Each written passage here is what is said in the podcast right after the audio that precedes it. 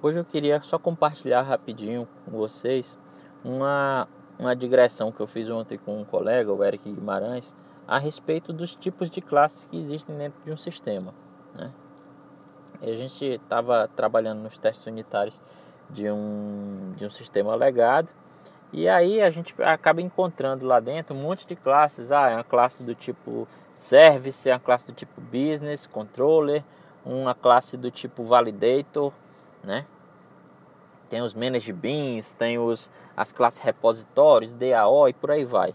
Então, eu eh, para exemplificar, eu disse o seguinte, ó, basicamente um sistema ele só possui dois, dois grupos gigantes de classes, né?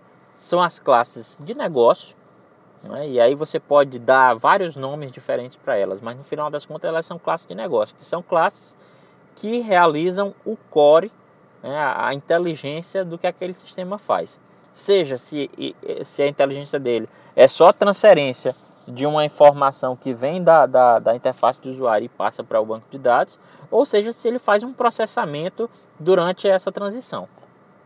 Enfim, processo de negócio é algo que ocorre no core do sistema.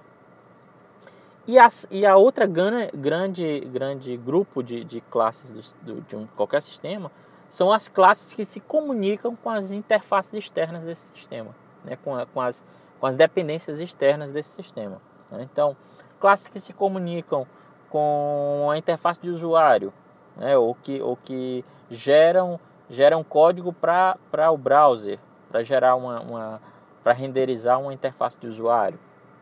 Classes que se comunicam com um sistema de, de envio de e-mails, né? um SMTP, ou classes que se comunicam com o banco de dados. Todas essas são classes que se comunicam com o mundo externo, né? com sistemas externos desse, dessa, dessa aplicação.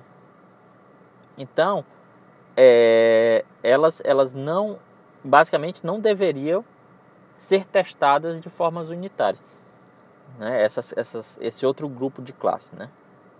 Eu estou falando isso, eu estou me adiantando, mas na verdade é só para dizer que classes do tipo de negócio podem aparecer com vários nomes diferentes. Podem aparecer lá como classe de tipo serviço, pode aparecer com classe business, como classes validator, né? Mas no final das contas, todas elas são classes de negócio, porque lidam com regras puramente do, da inteligência do sistema, ok? Do core do sistema. Agora, as classes que se comunicam com as dependências externas desse sistema, sejam elas quais forem, é o outro grande grupo de classes. E essas classes não deveriam ser testadas de forma unitária.